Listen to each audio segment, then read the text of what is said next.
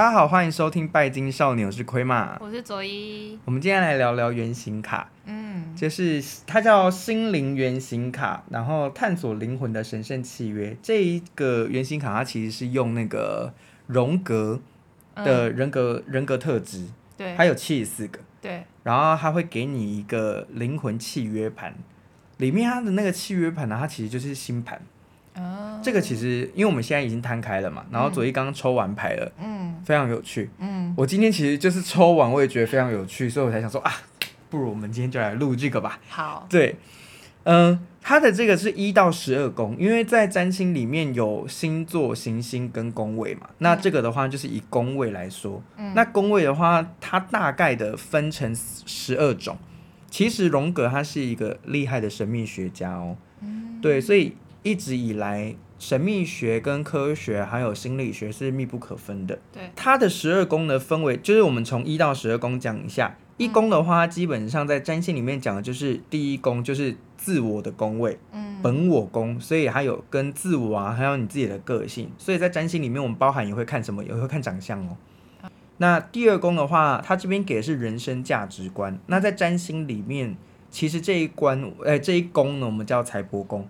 所以它跟价值观有关，嗯，但是我觉得他这边的人生价值观好像把它放大到跟人生整个的路程啊，嗯、或者是对于财务上面的，不是仅仅放在财务上啦，嗯，对。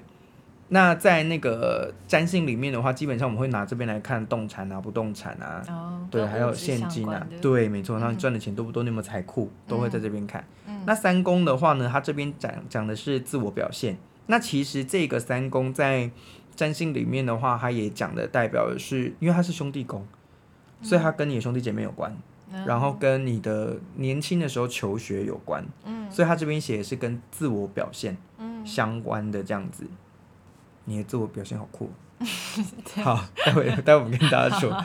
第四宫的话呢，就是家庭宫，嗯。嗯，那家庭宫它就讲的是原生家庭，嗯，那如果你是寄养家庭就是你可能从小就是在，呃，别比如说隔代教养啊，或者是不是亲生父母，你是领养的，嗯、那这个其实也是看这个宫位。总之就是抚育你长大的那个家庭在哪边。嗯、那也许你可以看得出来有变动哦，就是你有一些行星，比如说有一些比较像是天王星啊、嗯、这一类的行星在四宫的话，它其实都代表的是你小时候可能家逢巨变，嗯，或者是有一点点可能你跟你的生生父母比较远。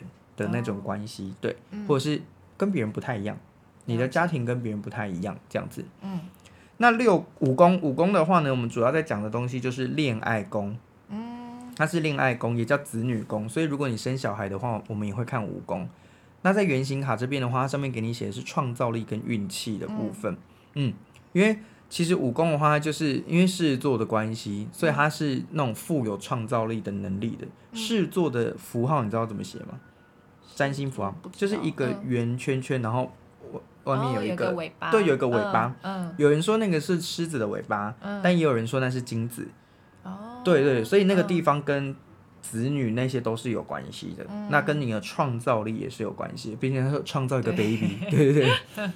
那六宫的话呢，这边就是呃跟职业跟健康有关，这就完全跟。那个占星是一样的了，嗯，不过我个人啦，就是我在学习占星的历程上面的话，我的职业会去看十宫，我不会看六宫，嗯，因为六宫叫奴仆宫，嗯，以前是为了看为仆为奴，嗯，你现在的工作不会是现在现代人的工作不会是一个奴仆的状态出现了，对，但是还是有一些社畜啦。嗯、对，还是有社畜的部分，只是现在我们就不会讲说那是奴隶啊，或者是那个是那种感觉，所以我会是以十宫为主这样子。嗯、那在原型卡里面的话，这边就告诉你的是职业跟健康的部分。嗯嗯，你的真的是。嗯、那在关系的关系七宫的话，确实跟关系比较有关。那除了是跟关系以外的占星里面，它还就叫做夫妻宫，所以就是跟你的法定伴侣。嗯、对，跟法定伴侣是有关系的。嗯、好。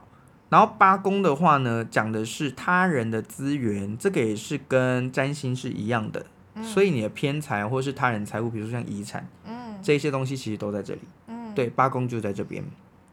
九宫的话是跟灵性相关的，嗯，那在占星里面的话叫迁移宫，所以它跟国旅外运势有关，哦，对，就比如说你很爱背包客，对，对这个东西的话，你就要看九宫。哦，对你出不出得了国，你出国顺不顺利，嗯，对，都要看九宫。那它在原型卡这边呢，它就把它定义在跟灵性相关的。嗯嗯，好，十宫的话呢，在原型卡这边，它定义的是最高潜能。嗯，但是在占星里面，它是事业宫。也就是天顶的地方，所以他就是我我一般看工作会看这边，对他讲的就是人生志业跟事业的部分。那他这边讲的最高潜能，我觉得也有一点带有这样的意义啦。对，就是你的你的能力发挥到最大，你可以成为什么这样子。嗯，我好期待哦。然后十十一宫的话呢，它是写与世界互动的样子。没错，在十一宫在占星里面，它就是一个对外的人际宫位。对，在社会的地位。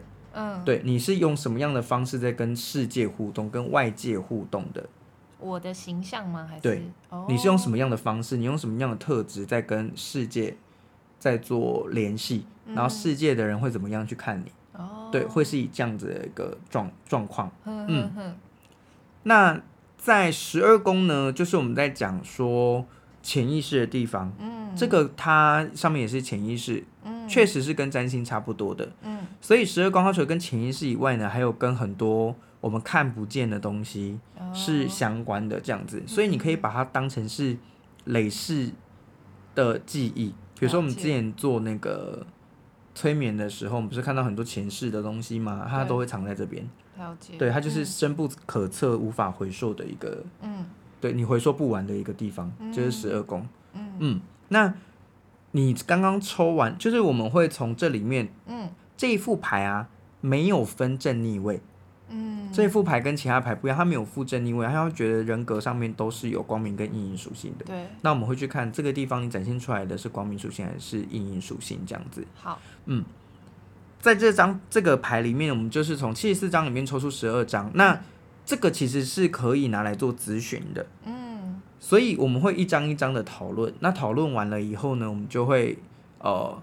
往下一个宫位嘛，但如果你觉得说，哎，我觉得我好像不是这样的，这跟我不太搭，嗯，那你就可以再补抽一张，哦，对，你就这个看看它对应出来的是什么这样子，好，嗯，就可是不要说就是啊，我觉得这个好像不太好，嗯。比如说里面像有乞丐啊，也有妓女啊这种角色，嗯，但是他其实在讲的东西不是在讲乞丐或妓女，嗯，他在讲的是他的精神象征意义这个东西，嗯，对。那我们来看一下左一的第一宫自我跟个性的部分，你抽到的是神圣孩童。嗯，对。那他的卡片呢，上面就会告诉你，你的光明属性是天真、纯洁和救赎，嗯，与神圣内我有特殊的连接。嗯，所以呢，啊，然后这下面也会给你写阴影属性是缺乏对负面能量的自我防御能力。嗯，你觉得你有符合吗？这个是你本我的部分哦，也就是你整个的状态。他说神圣孩童跟神是比较接近的，也就是说。在神的眼里面，人人平等嘛，万物平等，嗯，所以你也比较不会去防备别人这样子，嗯。嗯，嗯好像有诶、欸，但是要我心情好跟身体健康的时候，就是比方说月经来很痛的话，我就没有办法。就是我状态很好的时候，我就觉得哇，世界完全就是和平善良的，嗯、然后我就觉得每个人都是好的。对，嗯，那所以他的阴影属性这边说缺乏对负面能量的自我防御能力，嗯、你觉得你是很容易被影响的吗？很容易啊，嗯，是情绪上面的，还是说，比如说是，嗯，呃，什么？应该是说什么样的东西对你来说，你会觉得让你压力很大？压力很大，或是让你会变成阴暗属性的地方？太容易受别人情绪跟能量影响吧，嗯，就是你也是敏感性敏感儿童，对。对，因为我觉得你通常在第一宫抽到像是这种跟神性相关的，嗯、或者是神圣孩童之类的，嗯，我觉得他基本上都算是蛮敏感的，嗯，可是如果是其他的人，嗯，我觉得还算是有防御能力，但我觉得神圣孩童好像没有，是完全就是就像我做那个亏嘛，帮我做那个什么催眠吗？对。那个生命花园，嘿嘿我是完全没有围墙的人啊。对，我的房子外面没有围墙。嗯，像我的话，嗯、我来看一下哦。我的一宫，嗯，是僧侣。你抽到的牌是不是都很符合你现在的？完全符合，完全符合。可是其实我觉得你的也很符合哎、嗯，因为我的一宫是僧侣跟修女，嗯，然后它光明属性就是无私的奉献，一心一心投入心灵层次的追求。对，然后阴影属性是对物质世界有负面的批判，然后过度虔诚。你艾德，你也有，就是会过度虔诚的这个东西。嗯、我我觉得我以前还蛮迷信的。哦，我觉得我以前还蛮迷信的。然后，呃。无私无无无，就是无私的奉献，然后一心一心投入心灵层次的追求，我觉得是在过去，嗯、就是大学那时候真的蛮疯的。哦，嗯，我就大学的时候比现在还要认真。嗯、我大学那个时候一个礼拜要三次静坐。哇，嗯，很多哎。然后不包含进修塔罗哦。嗯，对，所以几乎整个时间都靠在那里。嗯，对。那我我我会建议大家可以一宫一宫看。但是也可以用什么样的方式看呢？就是看十字象限，也就是说看它的对面跟上下。所以如果以左一这边看一完的话，我们就会来看四，哦，因为这个是那个创始宫位。嗯，那我们来看你的家庭的部，你看你有没有发现？嗯，自我个性，然后四宫是家庭，然后七宫是关系，然后十宫是。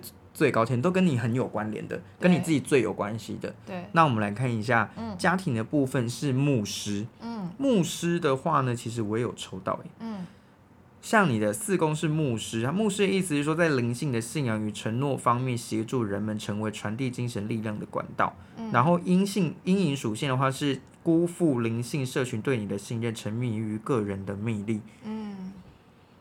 你的家人，刚刚我们有讨论过，就是因为在他家庭的地方出现牧师这张牌的话，他很有可能是，要么你的家族事业是跟牧师相关的，牧师他其实就是指神职人员啦。对对，那刚刚我们有问，就是你的嗯舅舅，舅舅就是神职人员，对不对？对，当机。那他对你的影响大吗？嗯、或者是你对他的印象深刻吗？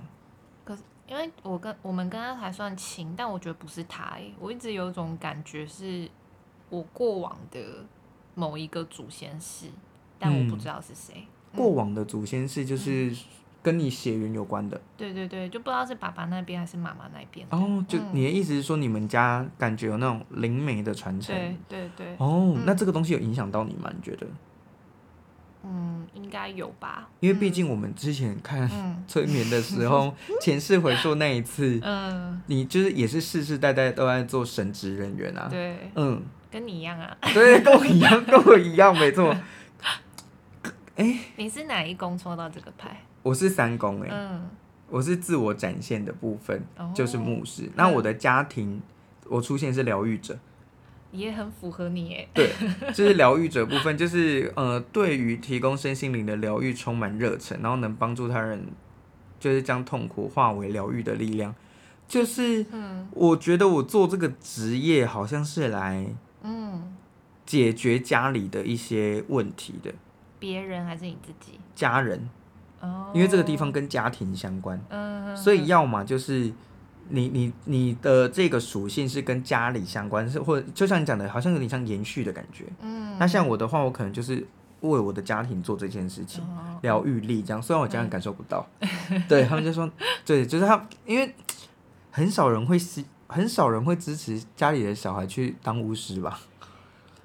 以社会状态来讲不是，但是以疗愈方面的话，你的。你对他们的帮助一定很大，对，就是那一种感觉啦，嗯，嗯，所以对家庭的感觉，我是疗，我是疗愈者，然后你是牧师的部分，嗯，我还是觉得你的这，你因为，嗯，我们待会看到十宫的话，你应该就 会更有感觉。对，我们来看，先这个看七宫好了。好，七七宫对，刚刚没有讲到。对，七宫是关系，嗯，关系是指任何关系，它这边指的关系就是你是用。你跟你跟你跟大家的关系，你跟你伴侣的关系，嗯，都算在里面哦。哦，嗯，然后他是王子，嗯，王子的话是浪漫而迷人，然后具有掌权的潜力，嗯，然后阴影属性是因为自我膨胀而滥用权力的部分。嗯哼哼，王子，你觉得你有在感情里面会这样吗？说我是王子吗？嗯，还是还是说你有在追求王子王这王子类型的人啊？没有，你看到你看到我另外一半就知道完全没有。什么意思？你说应该还是我我需要被服侍，是这个意思吗？浪漫而迷人，而且具有掌权的潜力耶。你觉得你在关系里面算是领头者吗？就是你在一段关系里面，你觉得你是领导吗？好像还好诶。他这边的解释是说，真正的王子是王储，会在文字、图像或心灵等国度里，为那些有一天将被他领导的群众服务。哦，服务哦。嗯。可是他的那个服务是有点像是领导者的方式去服务你，就是我比你。高一阶的感觉，对，我比你高一阶，所以我服务你是应该的，有点民意代表那种感觉。嗯、那你觉得你是？嗯，可是我没有服务的还是被服务的？我觉得我们还蛮平等的，没有说一定要谁服务谁。那你觉得他像的地方在哪里啊？像的地方、欸？可是你男友我记得不是浪漫类型的吗？他不是。哦、那你是可能是我，嗯、呃，因为一开始在。刚认识是真的是蛮浪漫的，毕国毕竟是异国异国恋，嗯、那个浪漫是你觉得的浪漫，还是他真的会做一些浪漫的事？嗯，比如说那个对外国人来说就是哦，嗯、就是很简单的一件，就是他们日常生活中在做的事情，比如说早上起来的时候去请个脸颊或干嘛什么的，嗯，但是对他们来说是日常，但你就觉得说哇天哪，好浪漫的这样，可能是刚好那个环境。环境的关系吧，因为在国外，嗯、然后就会觉得哇，好浪漫哦。可是他做的是一般在台湾就会做的事，然后就会觉得哇，好浪漫哦。因为背景不一样，对，时空背景不一样，嗯，嗯对，应该是这个关系。诶，那会不会是其实，在关系里面你是很容易被嗯浪漫的氛围，嗯、就是王子这种类型的人给吸引的？嗯、就是浪漫优雅，然后又嗯。又有很很很强大的领导力或行动力哦，强大领导力。如果主动追你啊，会，然后很又浪漫，然后长得也还美迈，这个应该人人都会沦陷吧？这好像好像是耶，好像是，因为你不是之前说你的那个烂桃花蛮多的吗？对，那烂桃花都是这个类型的人吗？我我会被很有能力或是很很有领导能力的人吸引，这确实。哦、所以就是全阴影属性的部分，嗯、所以你是会被这种人给吸引到。对，嗯，嗯，那后来补充这个书记是这样，这个书记跟王子齁，嗯，那我们先来看那个好了，灵性那一宫好了，因为我很好奇工程师。对。零九宫吗？对啊、没有，我们要先看十宫。哦哦好。对对对，不是一四七十，就是这个宫位。好。对，嗯、你的那个最高潜能是驱魔者。完全又呼应到我之前的那个前世回收，对不对？对对对。他这个驱魔者的原型是萨满。哦。然后他的意思是说呢，你可以帮助自己或别人那种把他们生活中不干净的东西给全部驱逐掉。嗯。所以其实。你就在往这个路上走了，我要先回头了，是，是不是这样说？好像是哎，对啊，完了啦，因为就是出现驱魔者，他说能够消除自己与他人内在破坏性的力量，那破坏性的力量就是可能是指邪灵啊，或者是一些呃内在的那种情绪吧。嗯，因为我觉得，如果我们把“魔”这个字变成是。任何影响到我们身心的东西，包含情绪啊，包含身体的病痛，嗯，这个而且萨满又是它的原型，萨满又是自然的，对。对，然后运用草药的，对，那就等于是你现在在帮别人调制那个芳疗配方，然后比如说赶走身上的一些疾病啊，或者是呃烦乱的思绪，嗯，对，我觉得这也是一种驱魔者啦。对。对，然后就偶尔调一些驱鬼的配方，对，是不是？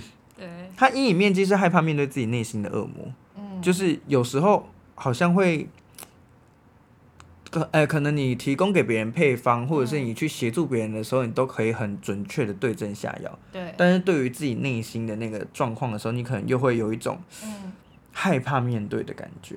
因为你看懂、喔，你又回到你的义工，你的义工又是神圣神圣孩童嘛，嗯、就是我们刚刚说不分你我，然后很纯洁、很纯真，对，没有防御力的那个状态。嗯、所以当你没有防御力，但是你又害怕面对自己内心的恶魔的时候，嗯，你就会比较累。对，嗯，嗯这个部分啊，你觉得你自己有在害怕内在的那些阴阴阴影面吗？我还在探索自己的路上，我还不知道那是什么。嗯，哦哦哦哦，嗯还在摸索，对不对？对，好，嗯，那我们来看二，我们来看第二宫。这个吗？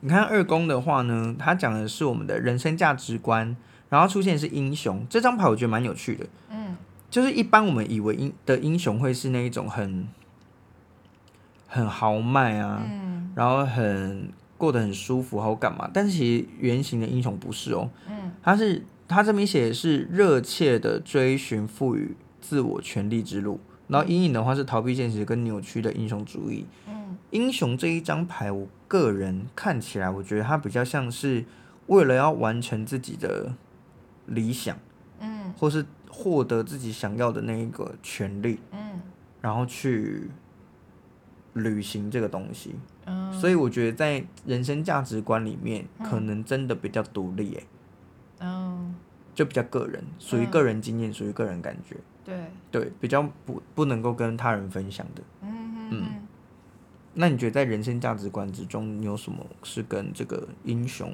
嗯比较相关的感觉？可能就是光明这个蛮像我的，就热切的追寻赋予自我权利的道路。嗯，就比如说去当背包客，就是会觉得要自己完成一项事情。嗯哼，嗯，我的二宫是孤儿，孤儿，嗯，我的二宫很很有趣哦。人生价值，可能他这边讲的是说学会独立自主跟克服对生存的恐惧。生哦，嗯，然后呃，他说阴影处境的话是被遗弃的感觉，嗯然后拒绝长大成熟跟寻找不适合的代理家庭。寻找不适合。嗯，我觉得他在讲的东西，他就说寻找不，啊，然后又拒绝长大跟成熟嘛。嗯，所以我觉得在价值观里面，就是说你价值观混乱，或者是说就阴影面，嗯就是你你不会理财，哦，你不想长大，你不想要学会人生上面的那一种怎么算钱，哦，因为钱是一个我们都知道多实际的一个东西，对，可是你就是想要闹脾气啊。对，我以前是这样哎、嗯，我以前真的太灵灵性层面是吗？对，因因因为加上我其他又很灵性的牌，嗯，所以其实我好像不太熟悉地球打理的东西，了解，真的是经过人生低潮。嗯，你才从里面学会正面它光明属性，就是学会独立自主跟克服生存的，跟克服生存的恐惧这样子。因为我以前真的是还蛮怕，哼，嗯，就是蛮怕嗯，没钱，了解，，对，然后又不会算钱，嗯，对我还会给客人算错钱的那一种状态。那你看你的六宫，嗯，你的六宫我们可以一起讲，好，因为我们两个六宫是一样的。好，对，我们两个的六宫都是抽到调停者。嗯，他说天生拥有调解的策略，呃，通天生拥有调解的策略与能力。嗯，无论在生活或职场上，皆能自知，然后能尊重各方论点。也就是说，跟我们两个讲话会很没人性啊。就是我们帮别人那个分析的时候，我们会很客观，哦，会非常的客观，然后又会又很会讲话。会不会直接戳到别人痛？不会，调停者不会。哦。他可能会帮两边的人一起讲，然后比如说嗯。里面有一件事情生气，她来抱怨她男友好了，嗯嗯。结果后来呢，你跟他讲讲说，其实你男友也没错啊，嗯，或者是说，我觉得你们就是各各有各的理由，或是干嘛什么什么的，就是我们好像比较属于中间的这个角色，然后有时候就被人家讨厌，因为太为 为什么？因为太中立了啊，没有没有没有，当你想要找人找你靠边站的时候，然后后对，比如说你今天有一件很气愤事情，想要请我就是跟你一起骂，嗯结果就说左翼我觉得不是这样哎、我觉得他不是这样子，我觉得你自己也有点问题。了解。然后你心里里面想说，妈的，我现在是想要来跟你发牢骚而已，你就是反被骂。对对对对对，我结果还要被念这种这种 感觉，哦对对，嗯好。然后嗯、呃，我们来看一下八宫，他人的资源的地方说的是说书人，嗯我觉得他人的资源这个东西比较难。暂时比较难看到，如果你比如说没有获得遗产啊，或者是说你没有获得那个的话，你可能就不太知道这样子。嗯。那你的是他人的资源是说书人的部分，他说借由故事跟象征来体验并表达生命，然后阴影面其实是虚构的故事来伤害他人。嗯嗯，就是如果呃你如何运用他人的资源，所以我觉得嗯你也许蛮厉害的一件事情是，嗯。比如说我告诉了你我发生的一件事情，嗯那这个东西它是可以在呃比如说可以在方疗课上面用的。哦，你会非常自然的就把它吸收，而且用在里面。对，他人的东西这样子。嗯嗯，那我的话是工程师。对，工程师他人的资源是什么呢？就是我一定要 SOP，我跟别人合作一定要是 SOP。嗯，你不要一下跟我说，别你不要一下跟我说这样，一下跟我说那样。这样子的话，我就会。会觉得说，哎、欸，你很不到位，或者是你很不精准。其实我个人就还蛮重视这个的。我看了我今我看了我自己的灵魂原型盘后，觉得我好难相处，真的真的很可怕。嗯，那你的话，十一宫，我们来看十一宫与世界的互动，你是受伤孩童哦。嗯。但是这个东西有可能是过去。嗯。对，所以你在对世界跟世界的互动的时候，你以前会不会是以一个比较受伤啊、受害者的一个？角色出现，以前会，嗯，就是很容易露出这一面，嗯、对不对？会。然后像我的话，我我很可怜，我是乞丐。嗯，乞丐他给你的解释是什么？乞丐他给我的解释是，嗯、等我一下哦。就是你的形象出现在这个社会，应该是说你用什么样的方式跟这个世界互动？嗯、我觉得这个也是过去，哎，嗯，就是有时候真的会有发生这样的状况。嗯、呃，就是在祈求关怀、爱跟权利或物质，所有的东西，就是你像就好像很可怜这样子。我以前确实会跟别人说我很可怜。嗯，以前就是还在读书的时候，对，国高中，就会觉得好可怜哦。可能方面可怜？例如好了，例如这样说，父母吵架吵得很严重。然后你去的时候，你就会说：“我爸妈好像要离婚了。” 你懂吗？然后他们就说：“啊，怎么会这样？你家里怎么这样？” oh, 就是你会想要去获得一些关爱的那种感觉，这样子。对。那就是会有一个长期依赖的心理啦。嗯。对，会有一个长期依赖的心理。嗯。那受伤孩童的话，嗯，他就是他这边写的是唤起内心深处渴望服务。其他受伤孩童的慈悲怜悯心，打开学习宽恕的成长之路。嗯、然后阴影属性是把所有不正常的关系都归咎于童年创伤，嗯、所以就会变成是说，我现在，例如我举例哦，嗯、就是我现在那么多烂桃花，一定是我原生家庭，嗯、一定是我父母的关系。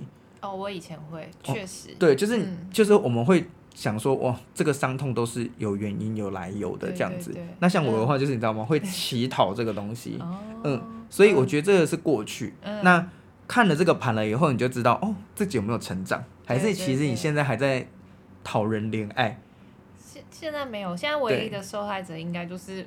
王子，唯一就是偶尔露出来。我现在真的比较少这个东西。嗯嗯嗯，然后万一万一不小心露出来的话，就只有他会看到。哦，就只有在伴侣面前。对、啊，那这样就是大进步啊！我进步蛮多。对对对对对，我的也我的也是。嗯。我今天抽到乞丐的时候，我真是快要笑死。嗯。对，那我们来看第三宫。嗯。你的自我表现方式是僧侣跟修女哦。嗯。所以一样，你其实你很身，你很身心灵哎。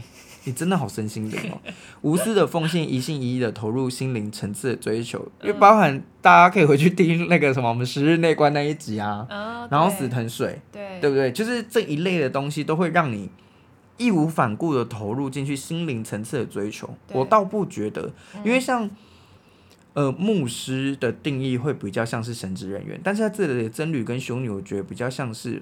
投入那个心灵层次的追求的部分，他更讲内在的那个东西。嗯、我也有抽到僧侣，嗯，我僧侣就在义工了，哦、对，就是我本人，对，就是一宫，对，自我个性的状态，嗯，好可怕。我那天我就是今天抽到的时候，想说，切天呐，这个原型真的好符合自己。对，它是一面镜子啊。对对对对，它是一面镜子，然后还包含十二宫位，它其实就是反射出我们。在生活各个面向的状态，这样子，嗯，对，好，然后那个什么自我表现啊，它阴影属性里面有是对物质世界有负面的批判，或者是过度虔诚，嗯，像是我那时候就会有一种身心灵，哦，或啊，你看到和尚去买狗带吧，哦的巧克力，嗯嗯，以前我是不能接受的，嗯嗯，可是我学了这么多身心灵，我想说啊，到底为什么不能呢？可是太夸张，你也会觉得怎么那么夸张？就是逛百货公司，然后买名牌，然后坐飞机坐头等舱。对，可是我后来就会觉得说、嗯、啊，他们有能力为什么不行？哦哦哦，难道他们一定要徒步？嗯，徒步横跨大西洋吗？这就是这种不用，对，就是就是这种感觉。所以我觉得我们好像有点太我，我觉得我自己好像把物质世界那个金钱的价值观套用在每一个板模上。例如说，他要是公司老板，他才能坐头等舱，或者是说他是谁谁谁只能做什么，或是怎么样什么什么的，就是这种定义太多。我觉得这个也是真驴跟就是这一张牌的一个问题，就是你对物质世界是会有过多批判的。哦，真的耶。嗯嗯嗯，我那时候真的后来有打开这个东西。嗯嗯嗯。那职业，你的职业的部分呢？嗯。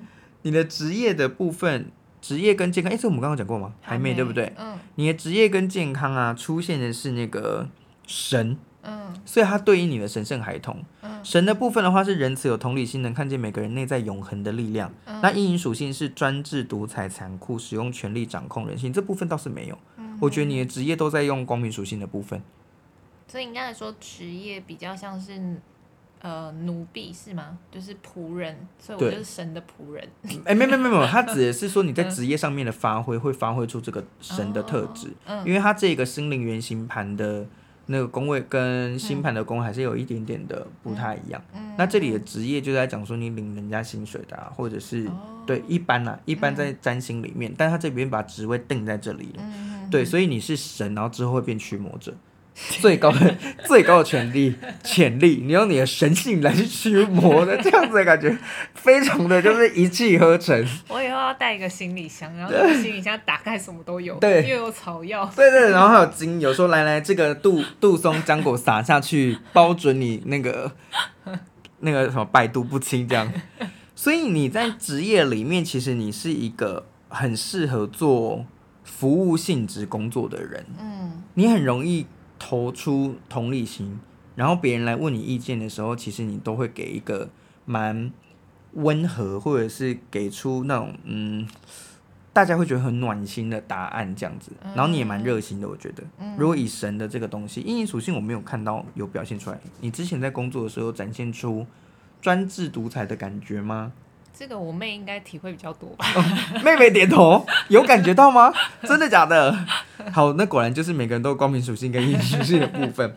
啊，我的是隐士哦，嗯、我的职业是隐士，嗯，真的是很烦。他说，为了专注于内在精神生活而寻求隐居的生活，投入自我创作。嗯，然后负面的话是因为恐惧害怕他人的负面评价。因而远离社会群体，拒绝帮助他人，这是阴影面。嗯嗯、我有一阵子是这样，嗯嗯、在就是刚大学毕业没多久，嗯、对我就会觉得，我开了粉丝专业，虽然半个不好的评价都没有，嗯、但是我就会觉得说好可怕哦。就是如果有人在上面留言留不好的话，我会觉得很打击。然后我就先想到了那个，对，然后我就把粉丝专业停了两年。就是这么久，然后就完全不管了。哇！我就只算身边的朋友跟家人而已，嗯、我就没有对外公众服务了，嗯、直接关两年。嗯，自己想幻想出来，然后就关掉了。对、哦、对，自己想，我就是觉得说，哇，那个留言我好像真的是承受承受不起，嗯、然后我就我就关掉了，这样跟就是跟现在的心理素质不太一样。嗯、现在是你骂我就跟你开战，对的这种感觉。然后影视的话，我觉得它就是。为了追求自己的内在精神层次，寻求隐居生活。我其实我真的蛮，我没有办法跟别人一起住，嗯，我没有办法跟家人一起住，嗯，对，再好的朋友我也觉得没办法，对，就跟我很熟的朋友就说要找室友，然后他就说啊，你干嘛不去找奎麻将？他就说他没办法，嗯，对，所以我真的是属于比较，嗯，只能一个人的，嗯嗯，那你的话，接下来是。灵性的部分，我们来到灵灵性了。灵性的话是工程师，工程师啊，他讲的是，呃，将创新的能量具体呈现、实际应用，然后有能力解决常见的困境。工程师他其实就是非常的聪明，嗯，然后他很懂 SOP 跟规划，嗯，比如说，我觉得看你就知道是一个非常会写东西的人，嗯，看你边讲义跟你的 PPT 就是，嗯。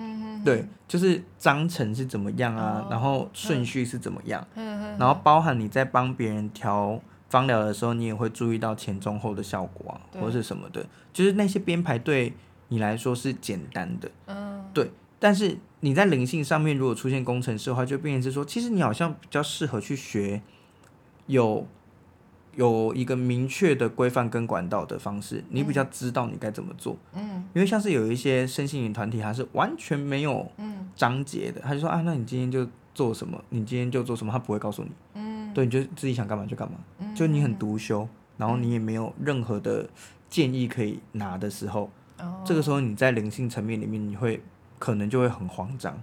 了解。对，嗯，就像工程师看不懂工程码一样。嗯，对，你就会突然间不知道该怎么办。所以它阴影的属性是仰赖机械式的方式解决问题，然后而忽略情感的情感与感受了。嗯，就有点像是说，告诉你这个学习的方法，你可能就硬着按照这个方法去走。但是当你自己心里面觉得说，我觉得卡卡的不太对，嗯，你也会忽略它，嗯，因为那个不在你的说使用说明书里面。了解。对，因为我也有这张，可是我的是在他人资源里面，嗯，所以我就是跟别人非常的。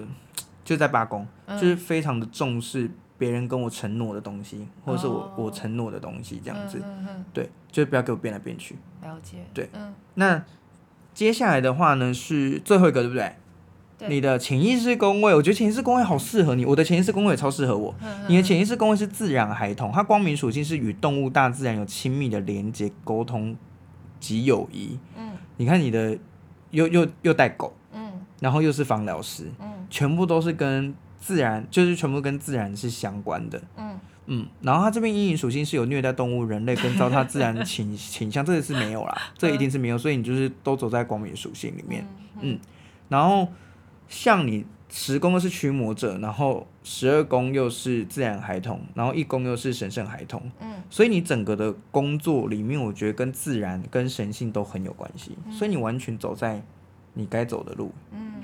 然后像我的潜意识哦，我的十二宫是诗人，好浪漫哦你。嗯，就是这个诗人的意思，他是说把象征的那个意义用用表达的方式来呈现，嗯、用灵魂表达的方式来呈现，这就是我的工作啊。嗯，因为我会写导词哦，然后我会帮客人连接心，就是帮客人连接他自己的内在神性，嗯，然后把那个内在神性透过连接的方式帮他写成诗。嗯然后他就可以念这个祈祷文来去连接他的内在神性，这样子。对，就我我是有做这个服务的，很棒哎。对，所以我觉得我整个也都是走在这个灵魂契约盘上面。对对，那你你也可以从这个契约盘上面去看你进步了什么，然后你有什么地方可以再改进的。嗯嗯，所以我还蛮推荐大家，如果有兴趣的话，可以去玩玩这个灵魂契约盘的。嗯，这个灵魂契约盘真的蛮蛮蛮酷的。嗯。嗯，然后也可以做一个很深度的，像我们今天只是简单聊聊，我们聊了多久？已经半小时多了，对，嗯、就是简只是简单的十二宫讲一讲，也就半小时多，但是它其实是可以一个宫位一个一个宫位很深层的进去说的，嗯，对，例如说我们讲人生价值观，哈，就是英雄这个部分，就是，哎，你那你要怎么样用英雄的方式去实践你的人生价值观？嗯，对，然后你要或者是说它的阴影面积，你要怎么样去？发挥比较多的光明属性，而不是阴暗属性。嗯，对。那你的人生价值观，你真的想要走英雄吗？还是你有别的想要走的？嗯、我们就可以从其他的牌里面再去找，你真正想要做的那些事情，我们就去看怎么样去修正或导正。嗯，我觉得这个还蛮有趣的。嗯，就推荐给大家。嗯嗯，嗯很棒哎，谢谢亏吗？没有没有，其实我就是现学现卖，嗯、这个就是大家这个没有解牌的能力哦，就是大家只要。因为他买买牌里面就会附一本说明书，嗯，嗯，那你其实我觉得我会解的原因是因为我有学过占星，哦，所以一到十二宫对我来说是比较简单一点点的，嗯，对对对对对，好，嗯，那我们今天的分享就到这边喽，嗯，拜拜，拜拜。